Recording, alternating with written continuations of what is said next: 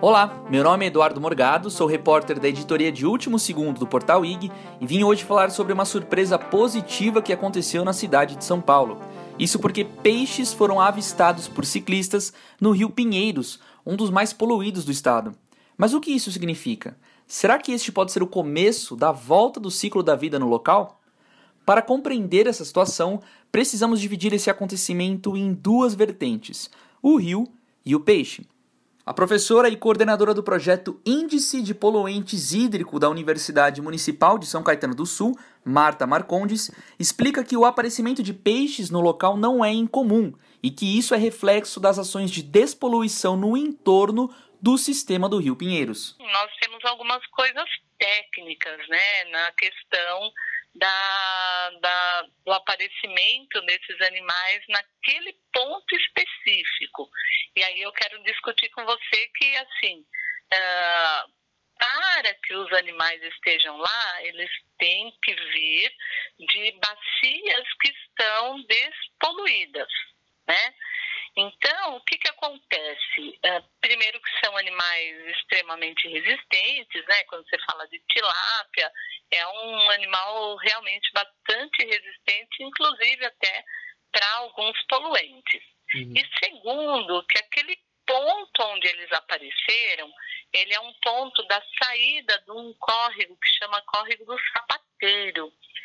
Esse córrego do Sapateiro, ele tem as nascentes lá na Vila Mariana, aí ele vem, né, todo enterrado vivo, né, que a gente sempre fala assim, porque na realidade ele foi canalizado, né, recebe esgoto tal.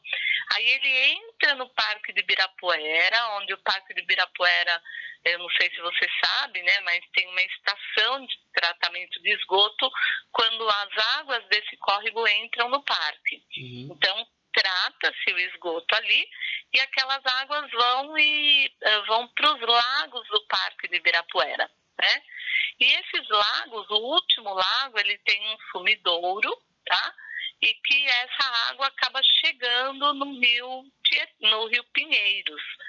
E não é de hoje que acontece o seguinte, quando você tem uma chuvarada, né?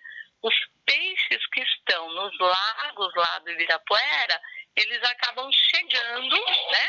Até o, Um levantamento realizado pela BN Américas, uma multinacional que mapeia e analisa as principais ações ambientais da América Latina, divulgou que a Sabesp gastou 408 milhões de dólares, pouco mais de 2 bilhões de reais, em obras de despoluição dos rios Tietê e Pinheiros nos últimos oito anos. E para que a vida possa prosperar novamente, é fundamental analisar o Rio Pinheiros além das obras que lá ocorrem. Ele é parte de um sistema e o foco das ações públicas não devem se limitar somente ao trecho que corta a capital paulista. Primeiro assim, né, o, ali, é, hum, o que deve acontecer é nos córregos que estão sendo despoluídos, uhum. que chegam até o Rio Pinheiros, é, nós temos pelo menos um ano para que esses animais, você faça um fechamento, que esses animais tenham toda uma, uma biota, né? Porque tem que ter um ecossistema para esses bichos poderem viver, né? Que esses bichos se alimentam do que tem na água, do material que tem na água, que não pode ser poluição, né?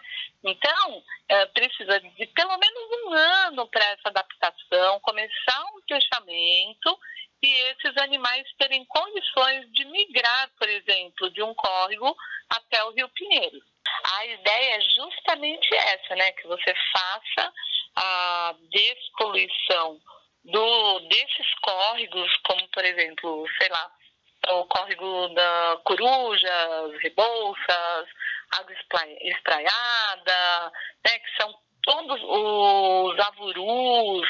Eh, esses córregos, eles sendo despoluídos, você melhora a qualidade de água do Rio Pinheiros. O peixe avistado no Rio Pinheiros chama-se tilápia do Nilo. E para que nós possamos entender um pouco mais sobre a aparição deste animal, chamamos o especialista e biólogo marinho Eric Comim.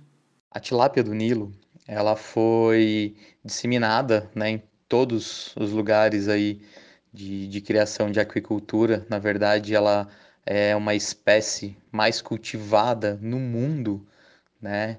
É, até mais aí do que as próprias carpas, tá? Como eu falei, ela foi introduzida no Brasil na década de 70 e o grande motivo dela é que ela tem um grande potencial para o cultivo. O que, que acontece? Ela, ela tem uma facilidade adaptativa, tá? Então é um animal que ele se adapta em qualquer tipo de ambiente. É um peixe que tem grande adaptação, tá? Então assim, ele se adapta muito, muito fácil a qualquer tipo de ambiente. Se tratando do Rio Pinheiros, que é um rio onde o oxigênio dissolvido é muito baixo, tá? Então esses animais, onde eles foram encontrados, onde eles foram avistados, foi num ambiente mais raso, um estudo publicado pela revista Nature, que contou com a participação da professora Marta, mapeou a composição bacterial do rio e identificou a presença de 233 tipos de bactérias diferentes no rio Pinheiros, sendo 35 delas potencialmente patológicas, ou seja, que causam doenças. Isso significa que o local ainda não se encontra em situação para que a vida prospere, mas este pode ser o início da retomada. Então a gente precisa dessa condição da chegada de água limpa no Pinheiros, né? da retirada do material, como estão fazendo lá do Pinheiros, para que nós possamos ter condições para esses animais sobreviverem naquela, na, naquela água. No início de 2019, o governo do estado de São Paulo anunciou um novo projeto de despoluição chamado de Novo Rio Pinheiros.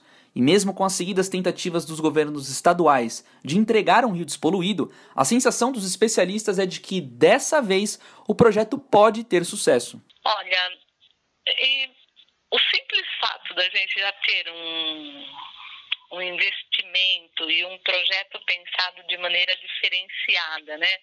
Porque antes ah, todo o pensamento que tinha para despoluição era no próprio rio principal. Pinheiros ou Tietê. Né? Uhum. E esse novo projeto ele tem um olhar diferenciado, porque foi esse questionamento que eu fiz né, numa, num, num momento que a gente teve a oportunidade de discutir com o pessoal do, né, do, do projeto. E eu falei assim, gente, mas vai começar por onde? Aí eles falaram, ó, nós vamos começar com as subbacias. Então, isso já é um olhar positivo para esse projeto, que ele é diferente de outros projetos que já existiam. O programa Novo Rio Pinheiros, porém, tem como objetivo entregar o rio despoluído até o final de 2022. Porém, há quem acredite que o prazo seja curto demais. Sendo bem realista, uh, pelo menos mais uns três anos, né? Não ano que vem, né? Mas três anos para frente, que nós teríamos condições de ter uma despoluição uh, que possibilitasse algum tipo de vida naquele local, tá? Porque, assim, no Rio Pinheiros, além de toda essa, né, essa questão, uh, também existe um, um fundo desse rio que tem um monte de poluentes, né, que já são jogados lá há muitos anos. A gente tem a questão da poluição atmosférica que acaba chegando no rio, né? Então, eu, eu daria aí pelo menos uns três anos mais para a gente ter resultados bem positivos. Este foi mais um podcast da editoria de último segundo do portal IG. Neste episódio, nós falamos sobre o aparecimento de peixes no Rio Pinheiros, as condições atuais do rio, as características do animal e os projetos que cercam o Pinheiros a fim de despoluí-lo.